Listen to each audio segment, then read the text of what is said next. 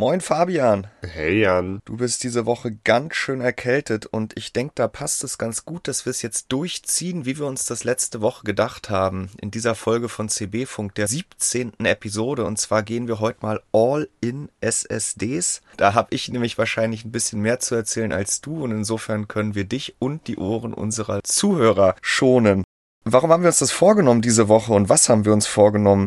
Wir hatten ja die Tage auch wieder zwei SSD-Tests und da sieht man dann auch immer wieder in den Kommentaren, die, die SSD ist so einfach und so komplex. Äh, da gibt's einfach mannigfaltig drüber zu reden. Und deswegen haben wir uns heute vorgenommen, einmal so einen kleinen Ritt durchs Thema zu machen und vielleicht dem einen oder anderen noch eine nützliche Info mit an die Hand geben können. Wir fangen an mit so einem ganz kleinen Rückblick und da können wir hier auch mal wieder wahrscheinlich auf unseren Altersunterschied zu sprechen kommen, wo das alles herkommt mit den SSDs, wo wir heute stehen. Dann die Frage SATA versus NVMe. Braucht es eigentlich jetzt sofort neue Systeme für PCI Express 5.0 SSDs? Was steckt eigentlich hinter diesem SLC, MLC, TLC, QLC, PLC und was da noch so alles folgen wird? Und was ist dieser SLC-Modus? Da muss man, wenn man darüber gesprochen hat, leider auch noch eine Stufe tiefer einsteigen und nochmal das Thema, sind alle SSDs einer Serie gleich schnell ansprechen. Und bevor wir dann zu so ein paar Empfehlungen kommen am Ende, hatten wir uns überlegt, dass wir nochmal auf das Thema Direct Storage, die Garantie, Terabyte Written, Cache oder nicht Cache eingehen. Und ich glaube, dann sind wir am Ende der Zeit, die wir uns so immer vornehmen und haben auch eigentlich alles abgehandelt. Was meinst du? Hm, ja, ähm, ich bin gespannt, ob das alles in eine Stunde ungefähr reinpasst. Aber das werden wir sehen. Ansonsten überziehen wir halt mal. Ja, wie alles begann, der Altersunterschied. Du hast es gerade schon angesprochen, dass ich meinen ersten Gaming-PC gebaut habe. Da hatte ich da schon eine SSD drin. Also bei mir äh, ging es quasi direkt mit SSDs schon los im Jahr 2014, 15.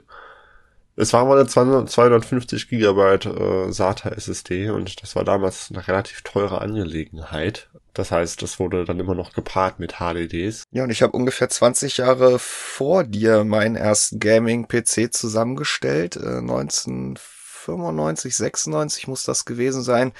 Und wenn ich mich recht entsinne, war da eher sowas in der Größenordnung 80 Gigabyte HDD drin. Oder das war schon ein Upgrade zwei, drei Jahre später. Äh, und ich bin dann erst mehr oder weniger über das Notebook nach der Jahrtausendwende zum Thema Flash-Speicherlaufwerk gekommen. Warum dem so ist, sieht man auch, wenn man mal in der CB Historie im CB-Archiv nachguckt, denn die allererste News zu einer SSD überhaupt auf Computerbase hatten wir im Jahr 2005, also zwischen 1995 und 2014, ziemlich genau in der Mitte.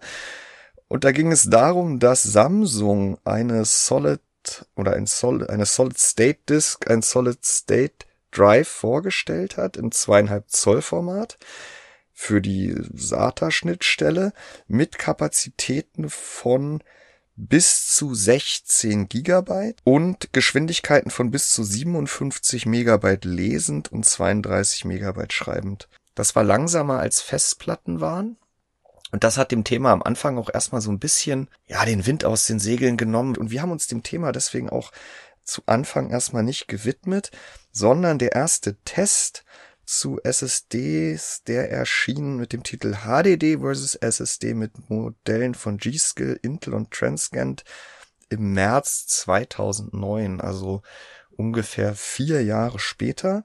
Und da hatten wir dann Modelle im Test mit 80 nee, mit 64 bis 256 Gigabyte. Und äh, ja, da hat man dann schon gesehen, dass die SSDs dann doch äh, bei vielen Szenarien eine WD Velocity Raptor, damals eine ziemlich schnelle Harddisk, dann doch abhängen konnten, wenn auch nicht in allen, ähm, in, in allen Disziplinen, weil HDDs dann eben auch an die 250 Megabyte im sequenziellen Lesen erreicht haben, was äh, hier nur eine SSD damals im Test erstmal überhaupt geschlagen hat. Aber wir waren da ja auch noch nicht bei SATA 3, insofern gab es da ja auch noch ein Schnittstellenlimit, äh, mit dem alle diese Laufwerke im Tester durchaus zu kämpfen hatten.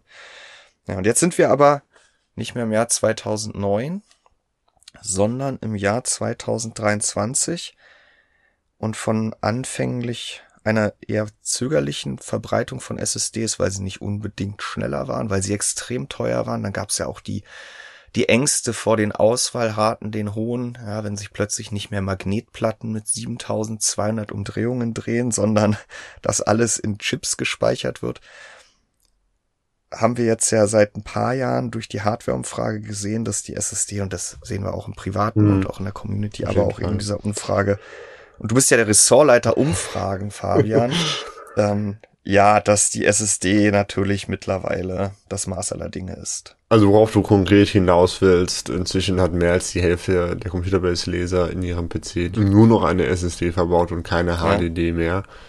Äh, die, die Nummer der Leute, die nur eine HDD verbaut haben, wiederum, die ist, was, ja, ich sehe es nicht genau, aber ich glaube, es sind 0%. 0,3 Prozent. Ja, 0,3 also. sind das noch. Und das ist von 2021, oder was, äh, wenn ich das hier richtig sehe? Nee, ich hatte, das ist jetzt die Umfrage schon von 2022, so, okay. habe ich hier parallel noch aufgemacht. Genau, also wir haben 59,4 Prozent unserer Leser und damit vielleicht auch Zuhörer hat Ende des letzten Jahres, Anfang dieses Jahres angegeben, nur noch eine SSD oder nur noch SSDs im Rechner ja. einzusetzen. Und 40 Prozent beide Technologien und 0,3 Prozent nur ja, also ich denke, es ist, es ist durchaus anspruchsvoll, äh, heutzutage noch einen PC zu kaufen, in dem keine SSD drin ist. Ähm, also ich glaube, das, ich weiß gar nicht, ob das noch angeboten wird. Wenn ja, äh, selbst beim Discounter eher. Ja, also mehr. wenn ja, dann bitte nicht kaufen, ne? Aber ähm, es ist schon die Regel, dass man da halt eben eine SSD drin hat, äh, auf der dann auch das Betriebssystem installiert ist. Was eine Zeit lang ja eben so war, dass man dann halt eben noch Festplatten hinzu äh, nimmt, weil die größer sind, weil die vor allem günstiger sind. Ähm, aber seitdem wir jetzt halt wirklich auch ein Terabyte, zwei Terabyte, langsam dann vier Terabyte SSDs haben, die in ja, Preisbereiche stoßen, äh, wo das Upgrade von der HDD zur SSD dann nicht mehr den, um den Faktor 10, sondern nur noch um den Faktor 2 oder 3 kostet wird es natürlich dann vor allem bei den Enthusiasten noch immer interessanter, auf HDDs komplett zu verzichten, nur auf SSDs zu setzen. Ja, und die Vorteile der SSD liegen ja auf der Hand. Äh, ich denke, das ist den meisten auch geläufig, denn wie wir sehen, hat ja quasi niemand mehr nur noch eine HDD. Ähm, das, äh, das Riesending der SSD ist eben schon seit Anfang an die Latenz, das heißt die, der Zeitversatz zwischen der Anforderung von Daten und der Bereitstellung von Daten äh, wo sie einfach technologiebedingt, äh, weil nicht erstmal der Lesekopf an die richtige Stelle fahren muss und dann auch noch die Scheibe oder der Platter äh, vorbei fliegen muss, ähm, extrem im Vorteil sind.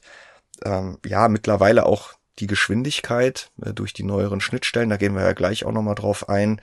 Ähm, wobei bei den HDDs ist es eben nicht nur die Schnittstelle, mit SATA 3 könnten die ja auch schneller sein, aber selbst diese Dual-Aktor-Modelle, die also parallel auf verschiedenen Spuren zugreifen können oder auf zwei Spuren. Die, die reizen ja die SATA-Schnittstelle nicht außen, sind doch weiterhin eher so ein Einhorn am Markt. Ähm, ja, der Platz ist sicherlich auch noch ein Grund. Es ist halt wesentlich kompakter als dreieinhalb Zoll HDDs. Und sie machen keinen Krach. Ja. Das sind wir wieder bei meinem Lieblingsthema, was auch tatsächlich dann der Grund war, dass ich die Datengrab HDD rausgeschmissen habe. Ich konnte dieses Geräusch einfach nicht mehr hören. Ja, es gibt ja auch leise, aber äh, aber ja, es gibt keine lautlosen HDDs. Ja. Und letztendlich sprechen heute nur noch zwei Punkte für den Einsatz einer HDD, aber der spricht eben immer noch dafür, ich krieg SSDs mit maximal 8 Terabyte im Consumer-Umfeld im Handel HDDs aber mittlerweile mit bis zu 22 Terabyte. Die größeren Kapazitäten kriege ich halt weiterhin mit Abstand bei den HDDs und die Preise bleiben, auch wenn du recht hast, dass gerade im unteren Segment die Unterschiede extrem geschrumpft sind, sind sie am oberen Kapazitätsende halt immer noch signifikant. Also ich krieg die günstigste 8 Terabyte SSD, SATA SSD, die Samsung 870 QVO, äh, die auch ihre Nachteile hat, auch gegenüber der HDD durchaus und auf die wir gleich nochmal zu sprechen kommen, kriege ich für 440 Euro, also 8 Terabyte HDD, äh, SSD 440 Euro und ähm, zum gleichen Preis kriege ich halt äh, 22 Terabyte HDDs oder die 8 Terabyte HDD ab 125 Euro, also für etwas mehr als ein Viertel des Preises. Insofern, Fabian, kann man durchaus nachvollziehen, warum trotz der gefallenen Preise und der gestiegenen Kapazitäten immer noch 40 Prozent unserer Leser auf eine Kombination setzen. Auch wenn wahrscheinlich davon 95 Prozent am liebsten nur noch auf SSDs Ja, ich denke, diese 40 Prozent kommen halt daher, dass die HDDs noch da sind und wenn sie noch funktionieren, dann kann man sie ja auch noch einsetzen. Ich glaube schon, wenn, ähm, wenn es um ein komplett neues PC-System ginge, würden die meisten unserer Leser auf HDDs ganz verzichten. Es ist natürlich immer die Frage, was man mit diesem PC macht. Das heißt, braucht man wirklich 22 Terabyte oder halt 8 Terabyte ähm, Speicherplatz auf einem Laufwerk? Wenn es um einen Gaming-Rechner geht, dann ist die Antwort ja in der Regel nein. Auch wenn Spiele immer größer werden, aber 22 Terabyte müssen es dann nicht sein.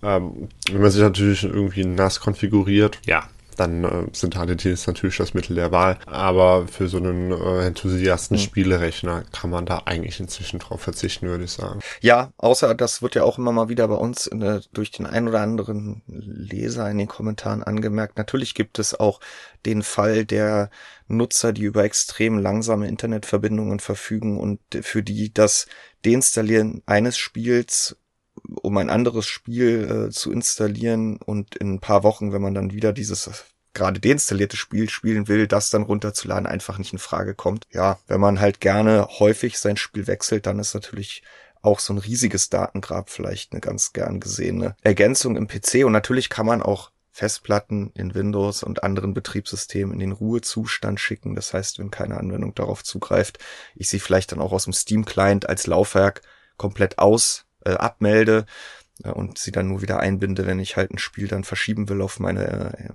äh, NVMe SSD, die halt kleiner ist, dann habe ich ja eigentlich auch erstmal keinen Nachteil davon. Vorausgesetzt, ich habe überhaupt noch einen dreieinhalb Zoll mhm. Einschubplatz in meinem Gehäuse. Äh, da gibt's ja auch immer mehr Modelle, die das heutzutage eben nicht mehr bieten. Die SSD ist definitiv die überliegende Technologie, was eben die Latenz und damit auch das den, den gefühlten Umgang mit dem PC äh, auf ein ganz anderes Level äh, gehoben hat. Nun gibt's ja bei SSDs, und wir wollen jetzt ja nicht über SSDs und HDDs, sondern in erster Linie über SSDs sprechen, gibt es ja zwei konkurrierende Schnittstellen, wobei konkurrierend, hm, ja, wir haben SATA aus dem Jahr 2000, was seit 2009 dann als ja Status Quo und letzter Stand mit SATA 3 bis zu 600 Megabyte Brutto Datenrate ermöglicht auf der Schnittstelle und wir haben mittlerweile ja die ganzen PCI Express SSDs, die unisono auf das NVMe-Protokoll aufsetzen. Ja, das muss man vielleicht dazu sagen, PCI Express, äh, ja, das ist die Schnittstelle, in die wir auch Grafikkarten reinstopfen. Aber die SSDs setzen dann eben in der Regel nicht auf diesen großen äh, Slot, mit 16 Pin Breite, sondern die werden nur über 4 Pin Breite angeschlossen. Also, also Lanes. PCIe ja. äh, meine ich doch.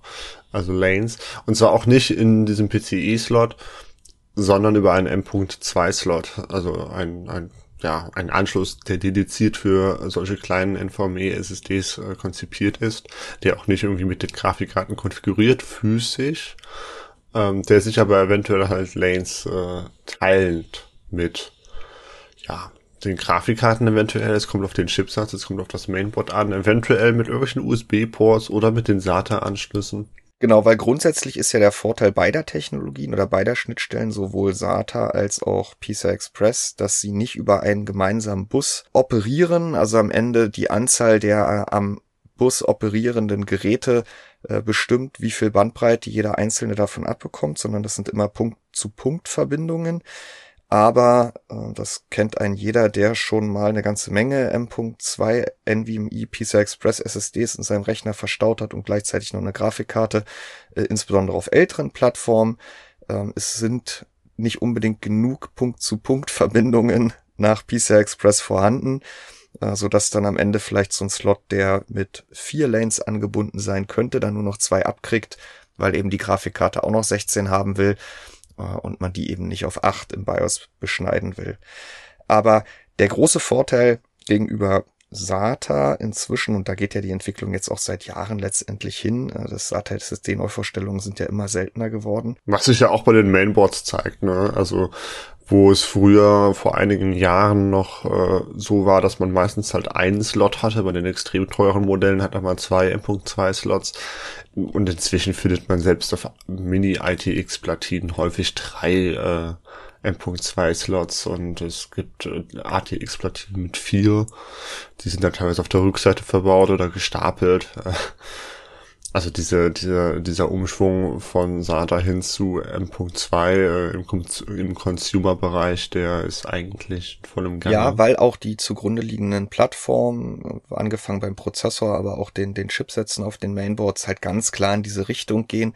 PCI Express ist die alles einende wenn auch nicht auf einem Bus, aber die alles in einer Technologie universell vereinende Schnittstelle im, im PC und man will eigentlich von dieser Sonderlösung zur Anbindung von Laufwerken, wie sie eben SATA gewesen ist, da entwickelt sich der PC weg von. Die Vorteile von PCI Express sind, mal abgesehen davon, dass es schon mit 3.0 deutlich schneller ist. Also wir hatten ähm, mit, mit SATA halt eine, eine Bruttodatenrate von 600 Megabyte pro Sekunde. Da erreichen die schnellsten SATA-SSDs in sequenziellen Lese- und Schreibraten landen bei um die 550 Megabyte. Mehr ist über die Schnittstelle eben nicht herauszubekommen. Und mit PCI Express 3.0 bin ich eben dann mit vier Lanes brutto an die 4 Gigabyte und die schnellsten SSDs erreichen da halt dreieinhalb äh, Gigabyte die Sekunde und mit jeder weiteren Generation, also auf 4.0 äh, haben wir dann eine Verdopplung auf was bei 7,8 Gigabyte die Sekunde maximal und jetzt bei 5.0 ähm, dann von ja irgendwas um die 15 Gigabyte die Sekunde, die die Schnittstelle theoretisch liefern kann. Ob die SSD das schafft, ist noch eine andere Frage, kommen wir gleich nochmal zu. Also ja, PCI Express wird immer schneller werden. SATA wird nicht mehr weiterentwickelt. Da wird es halt bei 550 Megabyte Schluss. Und dann ist halt das NVMe-Protokoll, auf das jetzt äh, zur Kommunikation über PCI Express die SSDs alle setzen, ist halt extrem schlank und hat äh, dadurch auch nochmal bei den Latenzen einen ordentlichen Vorteil gegenüber SATA SSDs gebracht, die da einfach nicht rankommen. Abgesehen davon, dass die Controller eben für NVMe jetzt Jahr für Jahr erneuert werden und weiterentwickelt werden, während SATA eben auch da letztendlich auf dem Stand von vor ein paar Jahren mehr oder weniger auf der Stelle tritt. Ja, und da wird es dann ja auch keine weiteren neuen Entwicklungen mehr geben in der Zukunft wahrscheinlich, was SATA angeht. Ähm, insofern kann man die ja, SATA SSDs im Grunde genommen als HDDs der Zukunft, beziehungsweise vielleicht sogar schon als HDDs der Gegenwart betrachten äh, die halt eben größere Kapazitäten zum günstigeren Preis bieten, als es bei äh, M.2 SSDs äh, der Fall ist. Ja, da können wir doch eigentlich genau an der Stelle schon äh, zum nächsten Punkt überleiten. Jetzt haben wir so ein bisschen die, die Unterschiede zwischen SATA SSDs und äh, PCI Express NVMe SSDs äh, schon mal herausgearbeitet. Grundsätzlich hat es ja mit der SSD als solches erstmal nichts zu tun, außer dass die eine Technologie dann auch ein bisschen, ja, ja in der Vergangenheit verharrt ist, aber letztendlich da auch nicht groß noch viel dran gearbeitet werden muss, weil die Schnittstelle eben limitiert. Aber die Frage ist jetzt, gut, äh, PCI Express ähm, NVMe SSDs sind besser, brauche ich jetzt direkt PCI Express 5.0 oder eine Ebene tiefer gefragt, brauche ich denn unbedingt eine PCI Express SSD äh, oder reicht mir nicht auch eine SATA SSD? Und da können wir eigentlich nochmal auf den Test äh, der Crucial T700 aus der letzten Woche verweisen. Denn um diese PCI Express 5.0 SSD auch mit PCI Express 5.0 testen zu können, mussten wir ja unser Testsystem, was noch auf Ryzen 3000 basierte und demnach nur PCI Express 4.0 bot, aus dem Jahr 2019, 20, ich glaube 19, ähm, aktualisieren und haben in dem Zuge ja dann auch noch eine PCI Express 4.0, eine PCI Express 3.0 und eine ja die klassische Crucial MX 500 SATA zweieinhalb Zoll ah, super. SSD. Der hat sie nicht im getestet. Und ähm, der Artikel liefert da eigentlich eine prägnante Antwort auf die Frage, nein, insbesondere um halt diesen Wahnsinnssprung der Technologie Solid State Drive versus HDD, Hard Disk Drive ähm, zu erleben, reicht mir auch immer noch eine SATA SSD, weil die Latenzen um den Faktor X fallen, weil ich eben am Schnittstellenlimit von SATA 3 agiere. Wir kommen ja gleich nochmal auf die ganzen NAND-Speichertypen und wann das vielleicht nicht der Fall ist, selbst nicht an der SATA-Schnittstelle.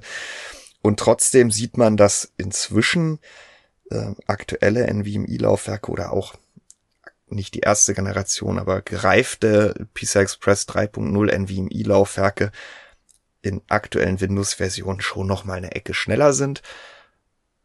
Ob man das fühlt, das ja, kann man fühlen, auch in Ladezeiten. Ähm, aber ich sag mal, der große Schritt, ich denke, da gibst du mir recht, der ist erstmal grundsätzlich überhaupt eine SSD zu haben.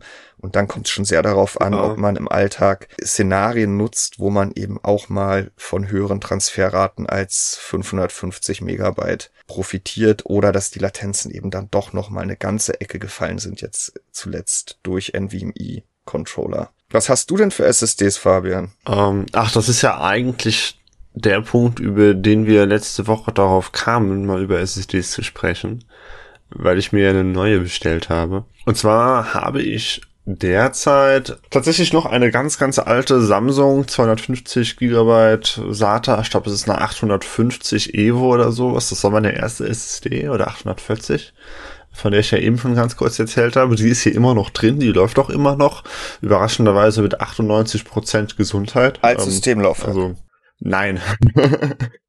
Nein, die, die übernimmt äh, irgendwie die, die Rolle eines äh, Datengrabes oder so.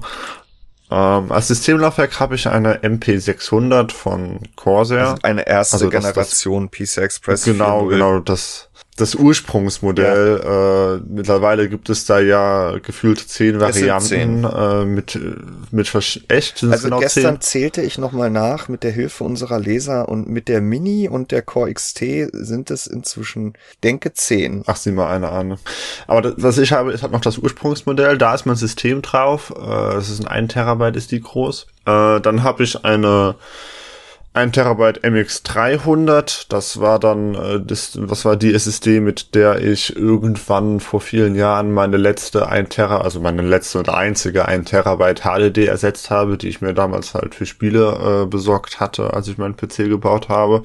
Und weil das irgendwann nicht mehr ausgereicht hat, äh, Spiele werden ja immer, immer größer, 100 Gigabyte sind ja inzwischen pro Titel, ja, wenn man im AAA-Segment unterwegs ist, häufig eher die Regel als die Ausnahme äh, dann habe ich die durch eine MX 500 2 Terabyte ergänzt, die jetzt derzeit äh, ja quasi das Steam-Laufwerk ist. Also dieses D heißt auch tatsächlich einfach nur Steam, weil da also die Steam-Bibliothek landet halt direkt auf dieser, auf diesem Laufwerksbuchstaben. Aber das heißt, Stand jetzt bist du auf SATA-SSDs unterwegs gewesen? Ja, drei SATA-SSDs und halt eben eine ähm, NVMe-SSD über M.2 hat den Grund, dass ich auf meiner alten Plattform nur einen M.2-Slot hatte. Jetzt habe ich seit paar Jahren die X570-Plattform. Da habe ich mehr. Äh, zwei. Ist dann auch nicht das teuerste X570 Board, aber weil es X570 ist, kann ich diesen zweiten Slot natürlich auch mit äh, voller Geschwindigkeit nutzen, ohne da irgendwelche Einbußen zu haben, was die, äh, was die Grafikkarte den anderen Slot angeht. Äh, Habe ich damals auch mit Absicht so gekauft, weil mir klar war, wenn es dann nochmal irgendwann eine größere SSD werden muss, äh, dann werde ich direkt äh, eine ja, M.2 SSD kaufen. Nicht einmal unbedingt wegen dem großen Geschwindigkeitsboost, äh, denn, also wir gehen da ja gleich nochmal drauf ein, was Spiele angeht, aber. Vielleicht Ausnahmen bestätigen die Regel, aber nein, schnellere SSDs bringen nicht mehr FPS in Spielen, höchstens die Ladezeiten fallen weiter und selbst das ist in den meisten mhm. Titeln schwer nachzuvollziehen. Ja, aber zurück zu dir. Mhm. Wie viel kopierst du denn in, in Windows rum? Ja, nicht viel. Wenn ich was kopiere, dann ist es in der Regel eigentlich äh, von irgendeiner SSD in, in OneDrive, also in die Cloud und da limitiert dann halt die Internetbandbreite, meine Güte. Ähm, weil ich ja auch nur eine NVMe-SSD habe, stand vor zwei Wochen oder einer Woche. Dadurch hast du immer von SATA oder in SATA reinkopiert. Genau, also da war es dann halt eh bei 550 gecapped. Genau, weil das sind natürlich die Szenarien, wo man halt mittlerweile dann deutliche Unterschiede sieht. Also wir haben in unserem Testparcours jetzt ja, ja. zum Beispiel ähm, den Fall, dass man ähm, fünf oder sechs Spiele sind es, glaube ich, in Summe 330 Gigabyte in Steam, nachdem man ein zweites Laufwerk eingebunden hat, dann halt auf dieses Laufwerk verschiebt. Da brauchen dann die NVMe PCI Express SSDs, sag ich mal, generationenunabhängig ähm, zweieinhalb Minuten. Und wenn ich das halt von der NVMe SSD auf die Crucial MX 500 für SATA verschiebe, dann brauche ich halt zwölfeinhalb Minuten. Geht die Welt davon unter? Nein.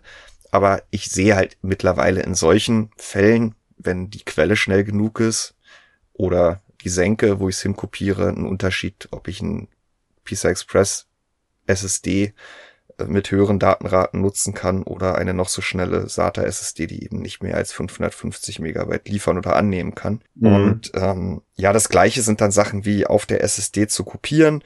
Ähm, das sind dann auch Sachen, die ich auf schnellen NVMe SSDs äh, deutlich schneller heutzutage ähm, umsetzen kann, äh, als das früher halt auf so einer oder als es mit einer Crucial MX500 halt möglich ist. Ähm, das liegt dann zum Teil da auch wieder am Controller. Und ähm, aber trotzdem spielt da auch die Schnittstelle eine Rolle. Ja, ansonsten haben wir noch dieses eine Beispiel äh, Spieleladezeiten. Da hätten unsere Leser ja auch gerne noch viel mehr Spiele drin und ich bin da aktuell auch dabei, mir das nochmal anzugucken. Das Problem ist halt, ähm, mit der Stoppuhr braucht man sich nicht an den Rechner zu setzen, weil dann ist der, ist, ist meine tagesanhängige Reaktionszeit der größere Faktor, um Unterschiede zwischen SSDs auszumachen, als die SSD als SSD als solches. Und dann spielen sowieso eine ganze Menge Faktoren noch rein, äh, die man schwerlich beeinflussen kann. Es ist halt sehr schwer, vergleichbare Szenarien herzustellen. Das Allzeitthema Spielepatches. Ähm, gut, Windows-Updates sind natürlich auf dem SSD-Testsystem ausgeschlossen. Und deswegen haben wir aktuell ja Forspoken, als Direct Storage Benchmark kommen wir auch nochmal dazu. Und als ein Titel, der halt extreme Unterschiede zwischen SSDs aufzeigen kann, aber auch da wieder nicht zwischen PCI Express SSDs innerhalb von PCI Express, sondern der sieht dann halt im Benchmark äh, 37 Sekunden Ladezeit für die SATA SSD und etwas über 10 für die PCI Express SSDs. Es gibt aber kein anderes Spiel aktuell, was so sehr von den höheren sequenziellen, von den höheren Leseraten profitiert, die halt PCI Express SSDs liefern können, gegenüber SATA SSDs wie Forspoken. Zusammenfassend, Fabian, du, du steigst jetzt zwar auch um auf M, äh, NVMe oder auf größere NVMe-Laufwerke. Äh, das hat schon Vorteile, die sind schneller, äh, insbesondere wenn man eben mehrere dieser Laufwerke hat oder auf den Laufwerken kopieren will. Ja. Den Vorteil habe ich immer noch auch durch SATA SSDs in den meisten Fällen. Genau, das war dann halt auch die Überlegung, die ich jetzt hatte, äh, weil diese zwei Terabyte Steam SSD chronisch voll ist, seit vielen Monaten schon. Wie gesagt, Spiele werden immer größer größer. Ähm, ja, Internetverbindung ist inzwischen bei mir nicht mehr ganz so schlimm wie vor einigen ähm, Jahren. Glasfaser gibt's hier zwar nicht, aber immerhin ähm, inzwischen Vectoring 35b und es läuft in der Regel so mit 200 Mbits, also ist okay, wo ich früher 15 Minuten für ein Gigabyte gebraucht habe oder 20 oder je nach Tageszeit eine halbe Stunde, bin ich mittlerweile in der Minute durch. Andere werden jetzt müde lächeln. Also insofern braucht es da jetzt nicht unbedingt die riesige SSDs, um Downloads immer zu vermeiden. Aber es ist natürlich schon schön, wenn man seine Spielesammlung direkt auf dem Rechner hat. Dann war es so, dass bei meiner Freundin die 1 Terabyte ähm, MX500 voll war für, äh, für Spiele. Und dann kam auch noch hinzu, dass meine Mutter mich vor paar Wochen angesprochen hat, äh, sie könne keine neuen Bilder mehr auf ihrem PC speichern. Was ist denn da los? Ja, äh, der ist auch voll. Also hat es sich einfach angeboten, da einmal einen Ringtausch zu machen. Meine 2 Terabyte MX500 geht an meine Freundin deren 1 Terabyte MX500 wandert in den PC meiner Mutter. Was da drin ist, ich will es wahrscheinlich gar nicht wissen. Das kann man wahrscheinlich sorgen. Ähm, und insofern stand es für mich dann auch nicht zur Debatte, noch einfach eine 2 Terabyte, äh, ja, SATA SSD hinzuzuschnallen. Wäre natürlich der Weg des geringsten Widerstands gewesen. Ich hätte den Platz noch gehabt im Gehäuse. Aber dann hätte ich natürlich zwei SSDs gehabt. Klar, die hätte ich zu einem Laufwerk kombinieren können unter Windows, aber äh, ja, das wäre dann halt wirklich die vierte SATA SSD in diesem PC. Und wenn ich irgendwann mal äh, mit einem neuen PC in ein kleineres Gehäuse vielleicht wechseln möchte, Mini ETX, Small Form Factor oder was auch, ja, so, so in die Richtung, dann wird das schon ein bisschen schwierig mit vier mhm. SSDs. Ähm, da habe ich mir gedacht, wenn schon, denn schon, dann kaufst du dir jetzt halt eine 4, 4 Terabyte SSD und du hast diesen freien M.2 Slot, also nutzt du ihn jetzt auch mal und dann wird es eine 4 Terabyte M.2 SSD. Und es ist die Kingston KC 3000 geworden. Das war ja in der Community zuletzt auch schon ein Thema, wie günstig dieses Laufwerk äh, inzwischen ist.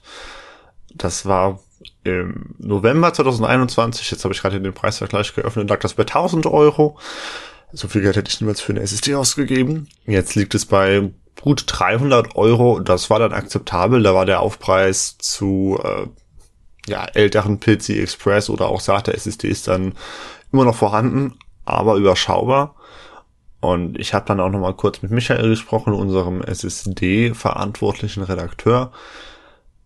Der meinte, ja, das Ding ist eigentlich, äh, was, was die Leistung angeht, äh, Highest End, was du halt mit PC Express 4.0 noch bekommst. Ja, das bringt uns auch gleich nochmal auf die Frage. Wir, wir hatten jetzt ja gerade nochmal äh, die, sag ich mal, die unterste Ebene, den Vergleich angestellt, SATA gegen NVMe. Äh, die Eingangsfrage dieses Abschnitts hier im Podcast war ja aber, braucht es jetzt eine PCI Express 5.0 SSD? Äh, mal abgesehen davon, dass es die auch weiterhin quasi kaum zu kaufen gibt. Ja, und halt auch nur für die neuesten Plattformen. Ne? Also das wäre bei mir ja dann schon allein schon keine äh, Option gewesen, weil ich mit X570 da noch außen vor ja. bin. Und da äh, hat jetzt auch der Test der Crucial T700 letzte Woche gezeigt, natürlich ist diese SSD wenn man sie sequenziell ausliest, also die Daten in, am, am Stück, ähm, im Best Case für den Controller, dann erreicht sie mit an bis zu 12 äh, Gigabyte die Sekunde eine Geschwindigkeit, die über PCI Express 4.0 überhaupt nicht möglich ist, mit dort maximal, ich glaube, theoretisch 7,8 Gigabyte. Die schnellsten SSDs kommen so an 7,4, 7,5 Gigabyte. Ja, also für Benchmarks lohnt sich das ungefähr etwas Upgrade. Ja, und interessanterweise zeigen dann auch so synthetische Tests wie der PC Mark oder der 3D Mark Storage, die aber wahrscheinlich auch darauf, was heißt wahrscheinlich, die sind ja darauf ausgelegt, Unterschiede zwischen Technologien aufzuzeigen. Die zeigen da Unterschiede, die man halt in der Praxis dann, sei es in Forspoken, äh, wo jetzt nicht plötzlich die Level mit 12 Gigabyte die Sekunde in insgesamt über sieben Szenenwechsel in drei Sekunden geladen werden und nicht mehr in, in zwölf, wie wir in der PCI Express 3.0 SSD, äh, sieht man da einfach keine signifikanten Unterschiede, beziehungsweise es kommt dann halt noch stärker auf den Controller drauf an, was der halt beim Kopieren von Daten oder beim zufälligen Zugriff auf Daten, also nicht vorhersehbare, nicht sequenziell in einer Reihe liegende Lese- und Schreibvorgänge zu leisten imstande ist. Da macht er die Schnittstelle als solche und deren Version hat er überhaupt keinen Einfluss drauf. Da geht es ja wirklich nur darum, was kann die SSD? Und die Schnittstelle ist ja eigentlich dann immer nur der entscheidende Punkt, wenn man sich fragt, was kann die SSD und was davon kann sie jetzt entgegennehmen oder wegsenden mhm. über die Schnittstelle. Und äh, deswegen die Fra Antwort auf die Frage stand jetzt, nein, man braucht keine PCI Express 5.0 SSD, es sei denn, man will einfach den längsten ja oder haben. einfach die modernste Technologie auf seiner Plattform. Ja, Zukunftssicherheit ist ja auch immer ein Thema bei sowas. Ja, wobei auch da, äh, ich glaube, wenn man auf der PCI Express NVMe Schiene ist, ähm, auch in Richtung, das wird jetzt ja so gepusht. Kommen wir gleich nochmal zu Direct Storage, Fabian, wir reden gleich nochmal drüber. Äh, kommen wir erstmal zum äh, äh, zum nächsten Punkt, was nämlich wirklich entscheidender ist, und da reiten wir ja auch in unseren Tests immer drauf rum, ist möglicherweise, ähm, ja, auf welchen Speicherzellentyp die SSD setzt. Und jetzt sind wir bei den Schlagworten SLC, MLC, TLC, QLC und SLC Mode oder SLC Modus. Und da merkt man immer wieder, dass es, also QLC mag ja keiner, aber ähm, nicht jeder weiß so richtig, worum es geht. Deswegen widmen wir dem Thema hier auch noch mal einen kurzen Abschnitt. Worum geht's da eigentlich? Weißt du, worum es geht, Fabian? Aber du bist erkältet. Ähm, ja, nee, ich, ich kann das schon ganz kurz. Äh, wir hatten das ja schon vor paar Wochen mal im Podcast und da, da habe ich, hab ich das ganz vereinfacht runtergebrochen und da haben dann auch einige äh, Leser oder Hörer in dem Fall tatsächlich angemerkt, dass ich das ja zu einfach ah, gemacht habe. Insofern ähm, jetzt dann einmal richtig.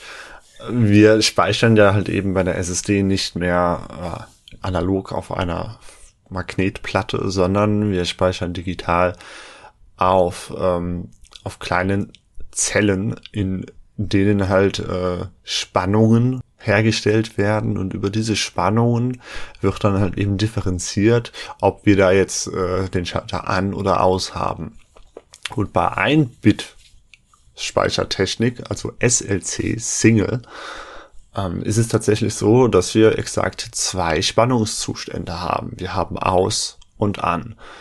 Und das ist halt extrem ineffizient, was die Platznutzung, was die Kosten angeht, was auch den Energieverbrauch angeht, weil man halt einfach für jedes einzelne Bit, was man speichern möchte, eine einzige NAND-Zelle benötigt. Und da eine Spannung anlegen muss und, oder eben nicht. Ja. ja.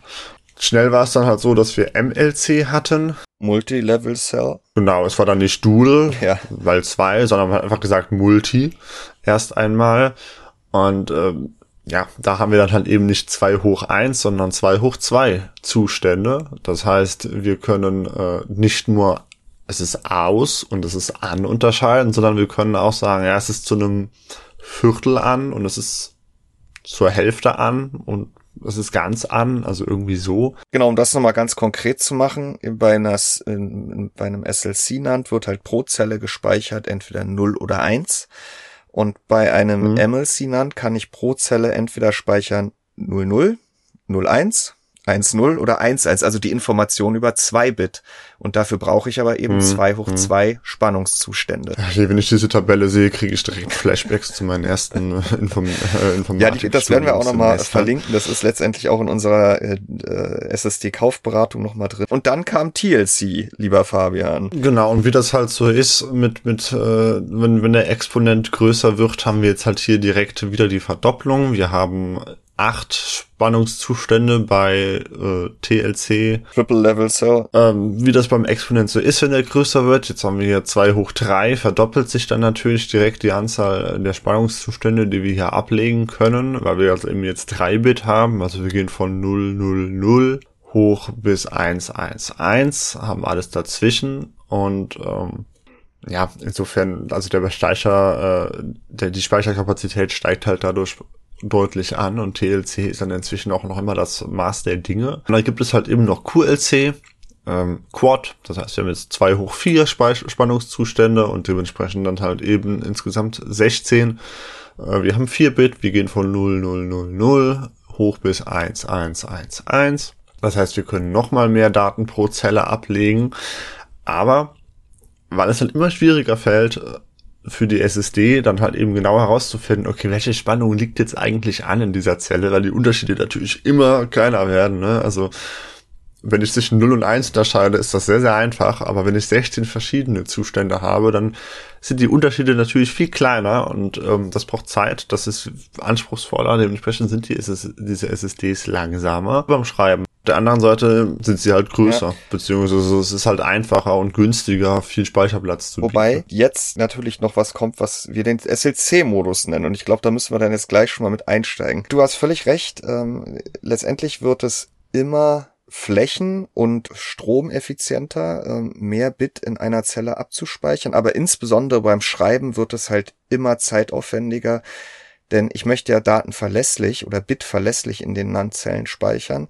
Und das kann ich bei QLC eben nur, wenn ich sicherstellen kann, dass ich beim Lesen einen der 16 Speicherzustände auch genau wiederfinde, so wie ich ihn abgelegt habe. Und deswegen ist insbesondere der Schreibvorgang wird immer langsamer, je mehr Bit ich pro Zelle über 2 hoch x äh, Spannungszustände ab, äh, abspeichern kann. Jetzt gibt es ja diesen SLC-Modus, den ja quasi mit dem Wechsel auf MLC vor x Jahren äh, die Speicherhersteller eingeführt haben, dass ich äh, als als in der Firmware festlege, dass ich am Anfang erstmal, sei es eine TLC, äh, eine MLC, eine TLC oder eine QLC-Zelle, weiterhin nur mit einem Bit beschreibe. Das sind, das sind keine SLC-Speicherzellen, die eben nur mit null und also nur zwei Spannungszustände kennen, sondern es sind halt QLC NAND-Zellen. Aber der Einfachheit halber sage ich erstmal nur an oder aus. Genau, also das ist quasi eine Abwärtskompatibilität. Ne? Man kann natürlich eine 4-Bit-Zelle auch einfach nur mit einem Bit beschreiben. Richtig, und das... Ähm, du hast gerade eben gesagt am Anfang, äh, es gibt da ja zwei Dinge, die, äh, die da relevant sind, was Anfang angeht. Zum einen Speicher, äh, Speicherfüllmenge, also wie voll ist die SSD schon. Zum anderen, wie lange kann ich das machen? Also es geht halt am Anfang, wenn die SSD nicht voll ist und es geht am Anfang, wenn man gerade erst angefangen hat, äh, nach einer gewissen Zeit, ist dieser SLC Cache, wie er dann halt eben heißt, auch wenn es insofern ja. Ja, wir nennen ihn jetzt mittlerweile Modus, ähm, auch auf Hinweis Modus, unserer okay. Leser, weil ja, es ist eben kein Cache. Kein Cache. Ähm, irgendwann ist der halt voll, wenn man halt permanent schreibt, weil die, äh, die SSD halt eben logisch nur so lange machen kann, wie halt einzelne Zellen zur Verfügung stehen. Und die Kapazität ist natürlich in diesem 1-Bit-Modus, äh, in diesem SLC-Modus wesentlich geringer als zum Beispiel in einem 3-Bit- oder 4-Bit. Ja, es ist halt ein Viertel. Ne? Also wir hatten jetzt ganz konkret genau. bei der Corsair MP600 äh, Core XT, äh, die setzt auf QLC nannt. Wir hatten sie mit zwei Terabyte im Test und die kann im leeren Zustand kann man sie mit fünf 100 Gigabyte an Daten extrem schnell beschreiben, weil die SSD-Firmware halt sagt, okay, äh, ich habe äh, 100% der QLC-Zellen frei und ich speichere jetzt in jeder erstmal im sogenannten SLC-Mode ein Bit ab. So, und dann habe ich 500 Gigabyte gespeichert mit mehreren Gigabyte an, an Schreibrate, aber jetzt sind ja alle Zellen voll. So, und jetzt muss die SSD, wenn ich dann über 500 Gigabyte hinausgehe, zwangsläufig die zusätzlichen Bit an Informationen, mir stehen ja noch 1,5 Gigabyte an Bit zur Verfügung. Man verzeihe uns hier dieses äh, Durcheinanderwerfen von Byte, Bit und so weiter und so fort an dieser Stelle. Die muss sie jetzt eben speichern, indem sie jetzt nicht mehr diesen 0 oder 1, also An- oder Aus-Zustand in den Zellen belässt, sondern jetzt geht's darum, in jeder Zelle über diese 16 verschiedenen Spannungszuständen ganz konkret wieder abzulegen, welche 4 Bit denn jetzt pro Zelle abgelegt sind. Ist eigentlich eine Frage, warum es da nicht einen MLC-Modus gibt, der auf den SLC-Modus Ja, ähm, gute Frage. Den gibt es definitiv nicht. Äh, aber ganz konkret äußert sich das jetzt bei der ähm, Corsair MP600 darin, und das ist wieder ein extremes Beispiel, dass sie von über vier oder um die vier Gigabyte Schreibrate für die ersten 500 Gigabyte, wo man sagen kann, ja komm, das QLC ist mir doch egal, also ist doch super schnell, auf 100 Megabyte pro Sekunde einbricht. Und das ist jetzt so ein Punkt, da wird jetzt äh, auch in dem Test dazu, ähm, gibt es wieder zwei Lager, die einen sagen, das ist QLC, genau deswegen will ich mir sowas auf keinen Fall antun. Äh, und die anderen sagen, na ja, es ist ja jetzt nicht aller Tage Abend. Also wenn ich doch, wenn ich die SSD kaufe, in den Rechner packe und mit zwei Terabyte vollschreibe, dann habe ich das Verhalten, wie wir es gerade beschrieben haben, bei einer QLC SSD. Ich habe 500 Gigabyte mit in diesem Rechner, den wir hier nutzen, mit diesem Quelllaufwerk, das wir nutzen, mit 4 Gigabyte die Sekunde und danach 1,5 Terabyte mit 100 Megabyte die Sekunde. Und dann dauert es halt Stunden. Wenn ich aber erstmal 250 Gigabyte oder nein, wenn ich erstmal 500 Gigabyte ähm, Spiele auf die SSD schreibe und dann die nächsten Tage erstmal nichts mache, dann erholt sich diese SSD insofern, dass sie im Hintergrund die Daten, die in, über die gesamte SSD nur mit ein Bit in der Zelle stehen, konsolidiert, indem sie sie mit vier Bit in den QLC-Zellen ablegt. Und dann habe ich, wenn ich das nächste Mal 100 Gigabyte draufschreibe, wieder genug freie Zellen, dass die wieder mit einem Bit geschrieben werden. Dann sind wir bei dem Punkt, den du vorhin schon angebracht hast. Also erstmal kommt es darauf an, was diesen SLC-Modus anbelangt, wie ist es in der Firmware hinterlegt. Nicht jede QLC-SSD sagt, ich mache erstmal mhm. alles mit einem Bit voll. Äh, es gibt doch SSDs, die haben deutlich kleineren SLC-Modus. Ähm, und dann kommt es darauf mhm. an, wie schnell und ob überhaupt die SSD dann in Ruhephasen sagt, okay, ich habe hier ganz viele Zellen, die sind mit einem Bit beschrieben der Nutzer will gerade nichts von mir. Ich fange jetzt an, das umzusortieren. Das ist ja etwas, was SSDs sowieso die ganze Zeit machen, ähm, auch um die Zellen nicht äh, ungleichmäßig altern zu lassen, dass sie die Daten über die SSD migrieren und ähm, das tut sie dann eben auch. Und klar, je nachdem wie voll meine SSD ist, wird dieser SLC-Mode trotzdem immer und immer kleiner und irgendwann bin ich an dem Punkt, wo ich bei einer 2 Terabyte SSD äh, je nachdem, wie das halt eingestellt ist, vielleicht nur noch 10, 20 Gigabyte habe, die schnell geschrieben werden. Und wenn ich dann mal komme und mir einen ein Spiel vom Kumpel auf einer externen SSD mit, äh, mitgenommen habe, um das halt bei mir schnell in Steam einzubinden und nicht runterzuladen, dann sitze ich bei so einer QLC-SSD möglicherweise irgendwann definitiv davor. Ähm, oder es hat heute noch einer in den Kommentaren angebracht, den Fall, dass er dann irgendwann das Laufwerk voll ist und er lädt ein Spiel runter, ja, und was macht Steam? Das entpackt, äh, dekomprimiert. Ja, ich, ich kann da eben schnell reinrennen. Und das ist mhm. bei QLC, deswegen testen wir das auch immer. Äh, wer, wer halt sehr aufwendig testen. Ja, und, und auch da, das ist wo wie 27p Benchmarks natürlich, Fabian. Das ist schon sehr, mhm. ähm, sehr wissenschaftlich, denn ich, wie gesagt, es gibt ja dann auch die Kommentare unserer Leser, die sagen so, ja, wer kommt denn da jemals hin? Ne, das Szenario gibt's doch gar nicht, dass ich die kaufe mit zwei Terabyte vollschreibe oder ähm, hier, ihr seht doch, ich kann doch 330 Gigabyte in Steam wunderbar äh, verschieben und ähm, das geht doch so schnell wie, wäre, als wäre es eine SLC-SSD, sag ich mal. Und ähm, wir haben dann ja ganz interessant im Test zwei Szenarien. Wir schieben ja auch 195 Gigabyte auf das Laufwerk und kopieren es dann einmal im leeren Zustand. Und das schafft die äh, Core XT dann mit zwei Gigabyte, also relativ zügig. Da gibt's schnellere SSDs, aber das ist definitiv über 100 Megabyte. Wir machen das aber auch bei 80% Füllstand. Und wenn ich jetzt halt bei 80% Füllstand auf die Idee komme, irgendwelche Daten zu duplizieren, jetzt kann auch wieder der ein oder andere Zuhörer sagen, warum sollte ich das tun?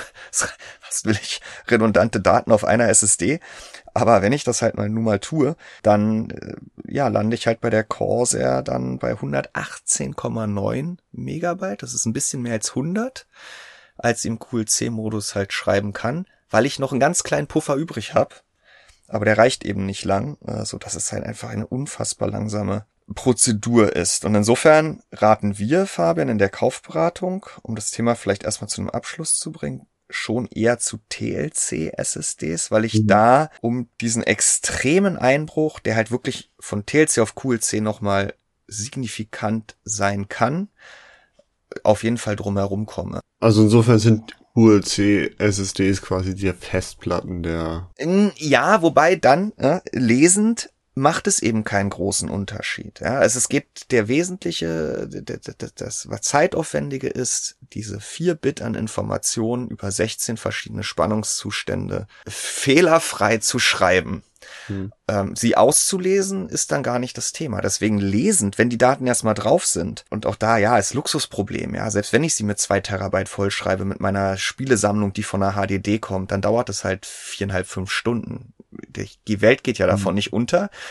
Und Nein. lesend ist sie super schnell. Genau, also das, das, das, deswegen meinte ich das ja auch für solche Szenarien wie halt eben Spiele, die ich ja in der Regel einmal installiere und danach nur noch abrufe, ist das ja kein Problem. Wir haben halt noch ein anderes Thema bei diesem QLC-Cache. Äh, das wäre halt die Haltbarkeit. Die liegt nämlich niedriger als sie bei TLC oder bei noch weniger Spannungszuständen äh, ist. Wir kommen gleich nochmal zum Thema Garantie, Fabian. Vielleicht um mhm. das Thema TLC, MLC, SLC, also ja, SLC und MLC sind letztendlich nicht mehr relevant zumindest nicht am Markt heutzutage. Es gibt die TLC-SSDs und die QLC-SSDs.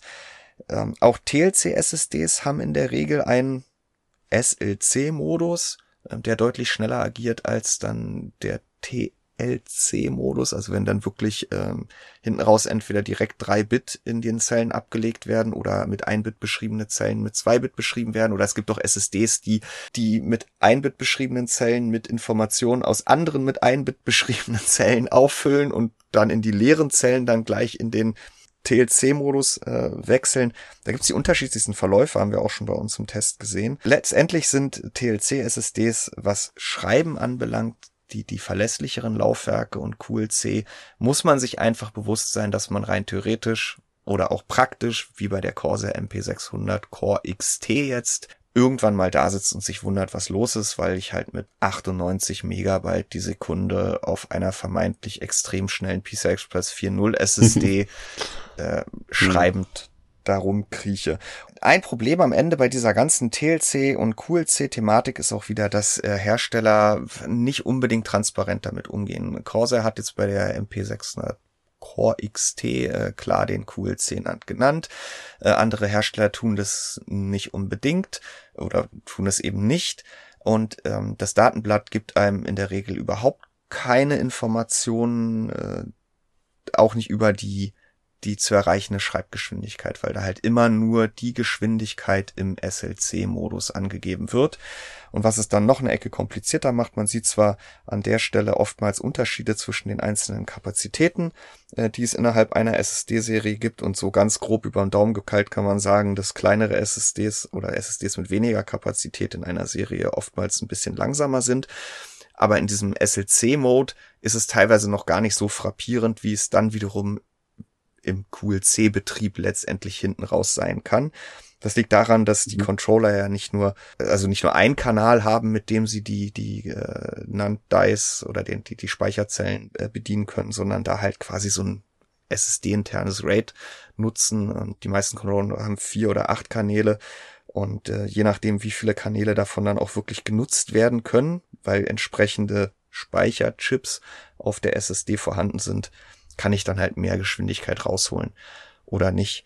Und ähm, da muss man auch nochmal sagen, wenn wir jetzt über QLC gesprochen haben und Speicherdichte, was ja vielen Nutzern, glaube ich, stinkt, ist, dass das Versprechen, dass mit QLC jetzt die Kapazitäten zu explodieren, noch nicht so wirklich eingetreten ist. Also ja, wir haben 8 Terabyte mhm. SSDs auf QLC-Basis. Wir haben aber, soweit ich weiß, mit der Corsair MP8 600 NH heißt sie, glaube ich, auch ein 8 Terabyte NVMe SSD mit TLC-Speicher. Also da kann man eben leider nicht davon sprechen, dass mit QLC erstens alles viel günstiger geworden ist und zweitens äh, also doch günstiger sind sie tendenziell, aber es gibt jetzt nicht plötzlich mit QLC die Festplatten Äquivalente im SSD-Bereich. Ja, ich glaube, das ist halt wie, wir hatten es ja ganz am Anfang angesprochen, als die ersten SSDs aufkamen, hat man sich auch gefragt, warum und wieso ist es kleiner und teurer und nicht besser als HDDs. Und ich denke, QLC wird da oder trifft da in gewisser Weise das gleiche Schicksal. Ähm, es dauert halt, bis das in Fahrt ja. gekommen ist. So das Potenzial für noch größere SSDs ist ja definitiv gegeben. Ja, es liegt am, hängt auch am Willen der Firmen, glaube ich, da noch schneller, noch höher zu gehen. Und ähm, ja, der M.2-Formfaktor ist dann halt auch noch ein Thema. Äh, wenn man jetzt denkt, ja gut, da müsste doch noch irgendwie viel mehr draufpassen, muss man sich dann doch auch immer mal noch mal in Erinnerung rufen, dass wir ja hier teilweise bei diesem 3D nannt, also den ge gestapelten Speicher, äh, Speicher-Dice, da reden wir mittlerweile ja von über 200 Schichten an Zellen, die dann ja wiederum in so einem Package, also das, was man dann, wenn man, sage ich mal, die Speichermodule zählt auf seiner SSD, da sind ja meistens ein oder zwei drauf, dann hocken ja von diesen x 100 Layer hohen Dice oftmals noch Dutzend innerhalb eines solchen Packages. Und wenn man sich dann in Erinnerung ruft, wie groß RAM-Module sind, kapazitiv, oder welche Kapazitäten RAM-Module bieten, auf welcher Größe, dann sieht man, dass da natürlich schon eine irrsinnige Integration ähm, letztendlich stattfindet. Lass uns das Thema abschließen. Wer da auf Nummer sicher gehen will äh, und auf keinen Fall in irgendeine QLC-Schreibblockade laufen will, der muss, und das ist auch unsere Empfehlung in der Kaufberatung, auf TLC-Laufwerke setzen. Auch da wird ihm der Hersteller in der Regel nicht erzählen, wie schnell das Laufwerk denn nun ist, wenn es nicht mehr im 1-Bit-Modus beschreibt. Meistens erzählt der Hersteller einem auch nicht, wie, dieser SLC-Modus überhaupt aufgesetzt ist. Das heißt, wie groß ist er am Anfang? Wie verhält er sich, wenn die SSD gefüllt ist? Erholt er sich in Anführungsstrichen oder erholt er sich nicht? Da hilft dann nur entsprechende Tests zu studieren oder eben darauf zu vertrauen, dass der Algorithmus einem schon immer im richtigen Modus halten wird. Mhm. Und ähm, Jetzt haben wir ja noch so ein paar Randthemen, Fabian. Ähm, wir hatten ja eben ganz kurz angesprochen, dass wir, dass wir den SLC-Modus auch mal als Cache bezeichnet haben. Rührt daher, dass SSDs ja tatsächlich einen Cache haben. Ähm, du hattest gerade schon die, den Vergleich zum Arbeitsspeicher gezogen der Cache auf SSDs. Es handelt sich da tatsächlich um DRAM-Bausteine, äh, wie sie ja eben beim Arbeitsspeicher zum Einsatz kommen, die dann auch mehr Platz brauchen. Deswegen fällt dieser DRAM-Cache in der Regel nicht groß aus. Häufig redet man da von einem Gigabyte pro ein Terabyte NAND-Speicher, den eine SSD bietet. Aber das hat ja auch nicht jede SSD. Ja, das ist jetzt die letzten Jahre dann noch so ein zweiter, so, so eine zweite Red Flag geworden für einige. Neben ähm, Kauf keine QLC-SSD der Ratschlag, kauf keine SSD ohne ähm, DRAM Cache oder, oder, DRAM, oder ein, keine DRAMless SSD. ja. Ähm, Da muss man sagen, dass man das mittlerweile ein bisschen differenzierter sehen muss. Bei SATA SSDs gab es wirklich äh, Umsetzungen und gilt es auch generell davon abzuraten. Was macht die SSD in diesem schnellen Arbeitszwischenspeicher? Ja, sie kann Schreib- und Lese Anfragen zwischenspeichern, aber das eigentlich große Ding ist, dass sie ja so eine Mapping-Tabelle oder eine, eine Karte der SSD, Lookup-Table oder äh, Mapping-Table in dem Cache vorhält. wir hatten vorhin ja schon mal kurz angesprochen, dass SSDs im Hintergrund eigentlich äh, ohne Unterlass dabei sind, ihre Zellen zu optimieren und Daten zu verschieben. Und damit jetzt der Controller nicht jedes Mal nachgucken muss, wo denn jetzt bitte welche Datei liegt, die er jetzt gerade vom Betriebssystem angefordert bekommen hat, oder wo noch Zellen frei sind, um etwas zu schreiben, guckt er in diesen Cache wo drin steht, wo was frei ist, wo was liegt. Das ist der wesentliche Vorteil dieses Drum Caches und bei SATA SSDs ohne Drum Cache wir hatten damals auch eine, eine SSD mit Toshi von, von Toshi beim Test. Da gab es wirklich teilweise äh, Hänger in, in, in, in Anwendungen. Ähm, das mag in dem konkreten Fall auch an der Umsetzung gelegen haben, aber wo man gesehen hat, der Controller, der arbeitet, aber er, es dauert einfach, bis er dann auch mal Daten liefert. Und äh, gerade bei NVMe-SSDs war es jetzt zuletzt ja ein Trend, auf diesen Cache zu, zu ebenfalls zu verzichten. Wobei auch da wieder bei QLC, das wird immer Kostenersparnis natürlich auch von den Herstellern genannt, im Sinne des Kunden. Aber so groß ist sie ja meistens nicht. Ja, und deswegen ist auch der Ratschlag vieler Leser, die sagen, kauf halt die mit. Ja, verzichte, guck nicht auf 15 Euro. Das war jetzt ja auch wieder bei der Corsair MP600 Core XT mit QLC, haben so viele Nutzer eine eine TLC SSD als Alternative genannt, die dann halt 20 Euro mehr kostet. Äh, aber zurück zum Thema DRAM.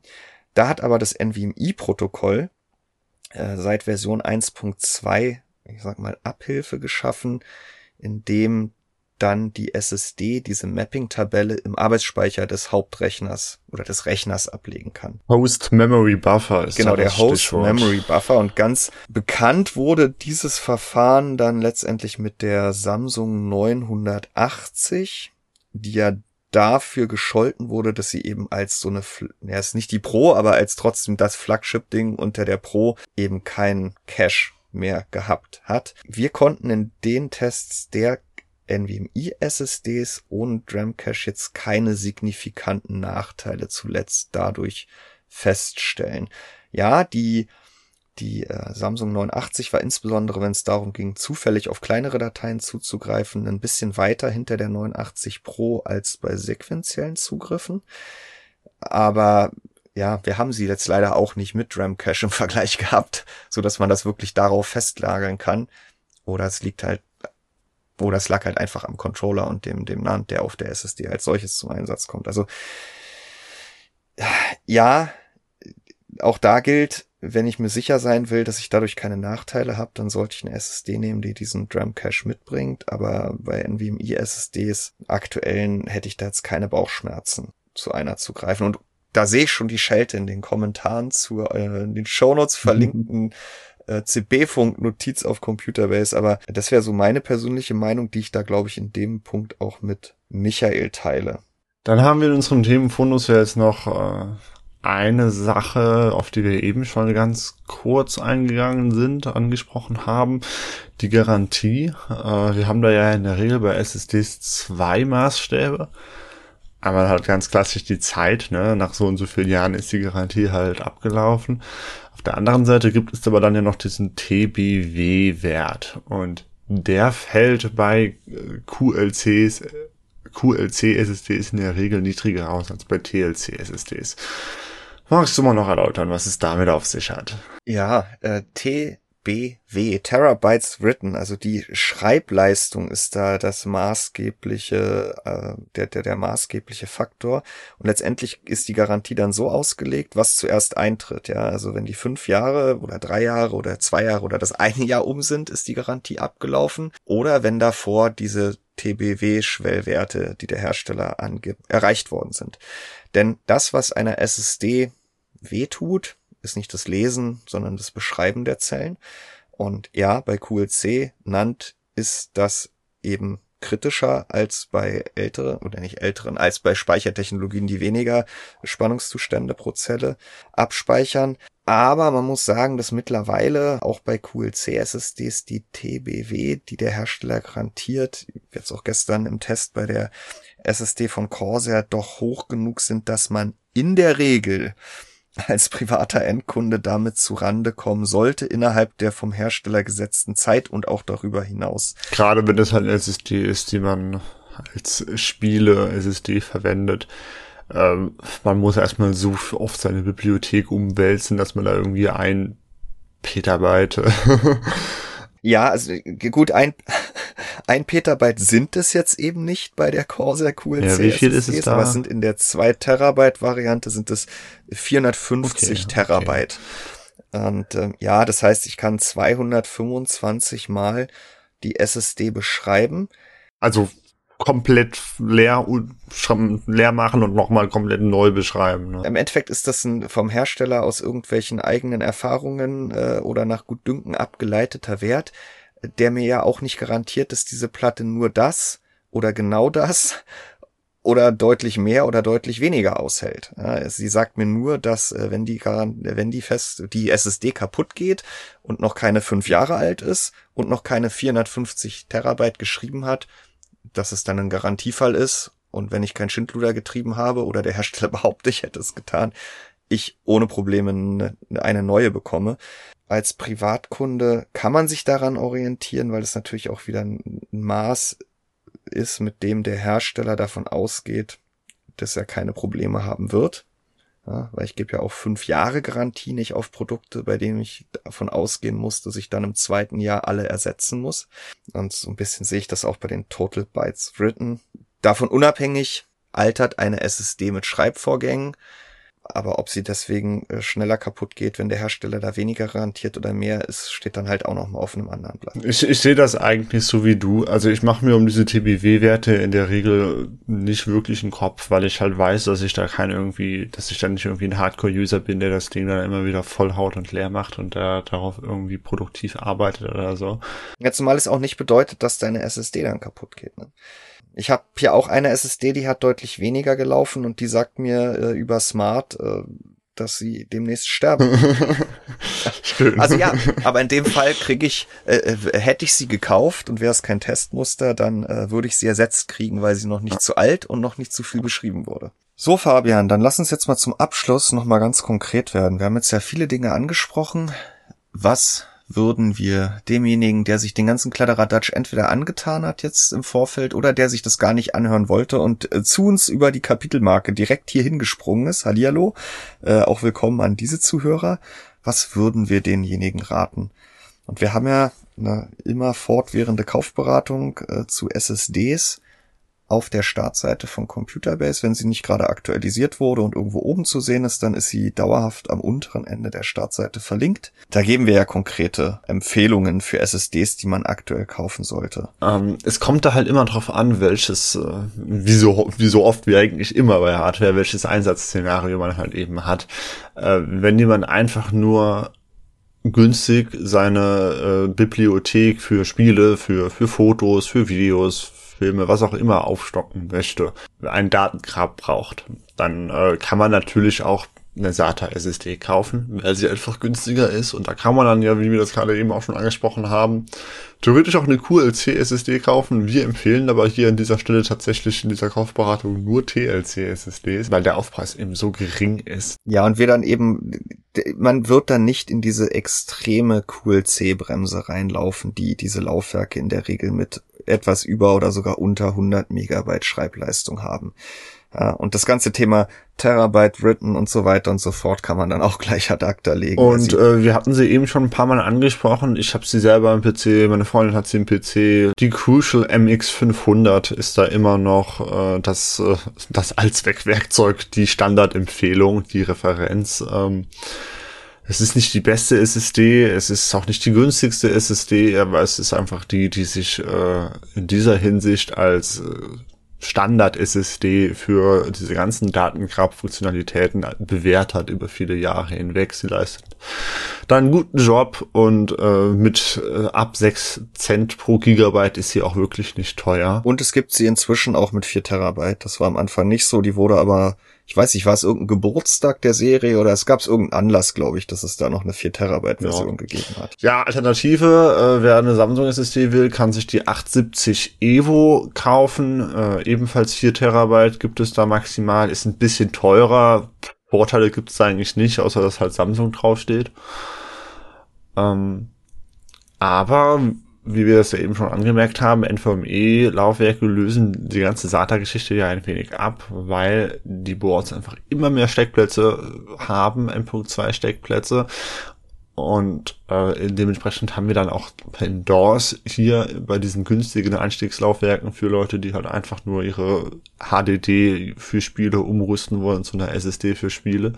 Das wäre die Western Digital Blue SN570 die gibt es sogar ab 5 Cent pro Gigabyte. Problem ist da halt eben, dass wir nur bis 2 Terabyte gehen. Ähm, wir haben halt bei M.2 SSDs äh, den kleineren Formfaktor. Speicher ist, äh, Speicherplatz ist insofern knapp, weil Platz knapp ist und äh, 4 Terabyte Laufwerke lassen sich dann doch etwas äh, höher bezahlen als 2 Terabyte Laufwerke im Verhältnis. Das heißt, es wäre theoretisch günstiger, sich zwei 2 Terabyte Laufwerk zu holen, anstatt ein 4 Terabyte Laufwerk, wobei das dann natürlich wieder bei Inform E problematisch ist, wenn man die Steckplätze nicht hat. Ähm, insofern ist SATA eigentlich, wenn es wirklich um den Preis geht, noch immer das Maß aller Dinge. Das waren jetzt ja wirklich so Empfehlungen, wo man sagt, okay, äh, SSD haben ist per se erstmal äh, 80 Prozent der der Miete, ähm, die Latenz nehme ich mit, die die Zugriff, äh, die die die Bandbreite nehme ich mit, die Schwupsidität habe ich dann im Rechner. Ähm, Wenn es äh, nicht unbedingt darauf ankommt, äh, den letzten Euro äh, auf den letzten Euro zu achten, dann äh, empfehlen wir die Crucial P5 Plus, eine NVMe SSD nach PCI Express 4.0 von Crucial, ähm, die dann eben auch mir je nachdem, wie meine Systemumgebung aussieht, eben dann auch noch ein bisschen höhere sequentielle Transferraten ermöglicht, äh, über dreieinhalb Gigabyte äh, hinaus. Ähm, dann eine Alternative, ebenfalls 4.0, also das sind dann alles 4.0 SSDs, ist die Adata Legend 840 und ähm, die WD Black SN 770. Äh, ja, auch da wieder ein Thema, dass es die äh, aktuell nur bis zwei Terabyte gibt. Und ähm, deswegen, wir hatten das in der Kaufberatung überschrieben mit für Enthusiasten. Da sind wir halt, sage ich mal, relativ konservativ unterwegs und, und bleiben auf dem Boden und sagen, ja, auch ein Enthusiast sollte eigentlich mit einer Crucial P5 mhm. Plus mhm. zufrieden sein. Aber wir haben da noch eine Kategorie darüber, Laufwerke für extreme Einsatzszenarien äh, oder halt für ja, für, für Enthusiasten, die auch wirklich äh, die, die aktuelle Hardware haben äh, möchten. Klar, noch nicht in der Rangliste, wird dann demnächst da wohl Einzug halten, wäre dann sowas für die Crucial T700, wenn sie auf den Markt kommt. Wenn ich PCI Express 5.0 haben ja. will, brauche ich die halt. Äh, auch wenn ich sie selten benötige, aber in dem Fall sagen wir, wären das halt alle SSDs äh, mit dem äh, Phison E18 Controller. Da gibt's ja die unterschiedlichsten Varianten auf dem Markt. Äh, die gibt's auch dann vorhin schon angesprochen, die Corsair MP600 NH, HN äh, wie die Hotelkette oder eben nicht. Die gibt's dann auch mit 8 Terabyte für 1000 Euro. Ähm, oder die WD Black SN850X. Da ist ein Controller von Western Digital drauf und die hat halt, die kopiert schnell, die liest schnell, die schreibt schnell. Äh, die hat super niedrige Latenz. Wobei man bei der jetzt halt eben gerade anmerken muss, äh, die hatte ich auch beobachtet, bevor ich mir jetzt eben die KC3000 gekauft habe. Aber die ist halt einfach derzeit ein gutes Stück teurer als die KC 3000. Insofern würde ich da aktuell dann halt eben, wenn man halt wirklich das Maß aller Dinge haben möchte, mit PCIe Gen 4 äh, ja, zur KC 3000 greifen. Einfach weil es die günstigste mit Phison E18 Controller und 176 Layer äh, ja. TLC nannt ist. Ähm, und die gibt es halt auch mit 4 Terabyte. Äh, wie gesagt, ich habe sie mit 4 Terabyte gekauft. Das heißt, äh, hier kriegt man dann auch ordentlich viel Speicher auf einem kleinen M.2 äh, Stick. Das war bei mir auch eigentlich mehr oder weniger der einzige Grund, warum ich zu dieser Kategorie der Laufwerke für extreme Einsatzszenarien gegriffen habe, denn naja, ein extremes Einsatzszenario ist die Steam-Bibliothek dann nicht unbedingt. Aber 4 Terabyte auf so wenig Platz, dann kommt man halt eben um diesen Preisbereich nicht wirklich drum herum. Aber sie fällt eben in die gerade angesprochene Kategorie der E18 SSDs. Und ja, da muss man immer mal drauf gucken, da hast du recht, da ist Bewegung drin. Da gab es auch dann immer mal noch mal den einen oder anderen Neuzugang.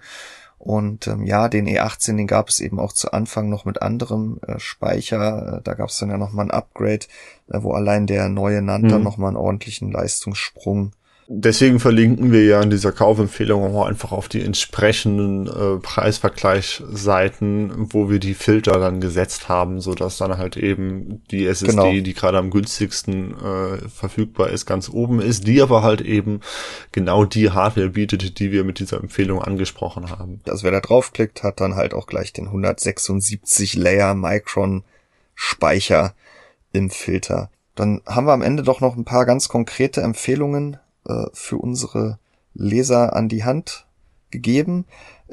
Nicht mehr zur Sprache, äh, Fabian, kam, das können wir jetzt ja nochmal ganz kurz auch abschließend machen, das vorhin schon angesprochene Direct Storage, auch weil jetzt nochmal PCI Express 5.0 zur Sprache kam. Crucial hat letzte Woche bei der T700 da auch wieder mit Optimierungen geworben für Direct Storage, aber ähm, das ist Zukunftsmusik, muss Fall. man schon sagen. Es gibt bisher ein Spiel, Forspoken, was es nutzt, was im Test aber gezeigt hat, dass selbst wenn man es äh, per Konsolenbefehl abschaltet, schaltet, das Spiel immer noch unfassbar niedrige Ladezeiten hat, äh, weil es eben auch ohne die API einfach davon Gebrauch macht, dass NVMe SSDs äh, mit jenseits von drei Gigabyte Daten liefern können.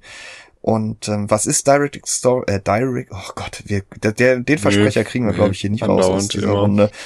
Ähm, Direct Storage soll halt es in Zukunft oder ermöglicht es, der Grafikkarte an der CPU vorbei A, Daten aus dem äh, aus der SSD zu lesen. Das geht theoretisch über NVMe SSDs, SATA und sogar SATA, äh, SATA SSDs und SATA, SATA HDDs und soll darüber hinaus es auch möglich machen, dass diese Daten komprimiert oder gepackt auf der SSD vorliegen und die GPU auch an der CPU vorbei sie ähm, ja on the fly in Echtzeit dann entpackt welche SSDs dann da welche Leistung zeigen, steht in den Sternen, weil es einfach kein Spiel gibt, was da irgendwelche Unterschiede zeigt.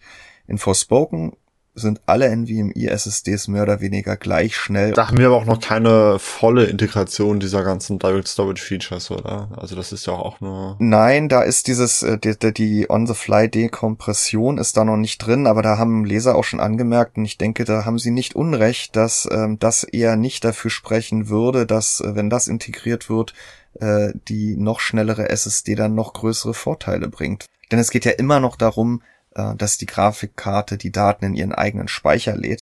Und das sind die Einsatzszenarien einfach auch noch nicht äh, umrissen oder greifbar. Jetzt hat Diablo 4 hat da irgendwelche DLLs oder Erwähnungen von Direct Storage, aber ich glaube, bis es soweit ist, dass Direct Storage auf dem PC das umsetzt, was man sich da ultimativ von erhofft, nämlich dass ich durch eine riesige Open World laufe und ohne Ladesequenzen quasi Schritt mit jedem Schritt unfassbar detaillierte, komprimierte Texturen aus der SSD on the fly in den Grafikspeicher lade und dann sehen kann, ob ich PCI Express 5.0 brauche mit maximal 15 Gigabyte die Sekunde oder auch 3.0 reicht.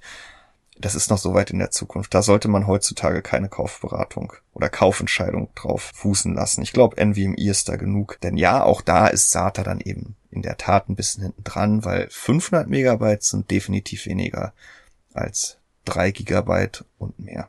Fabian, ich glaube, dann sollten wir jetzt langsam mal zu einem Ende kommen. Diese Folge CB-Funk ist, wenn ich hier nicht die Hälfte rausschneide, äh, die längste aller Zeiten.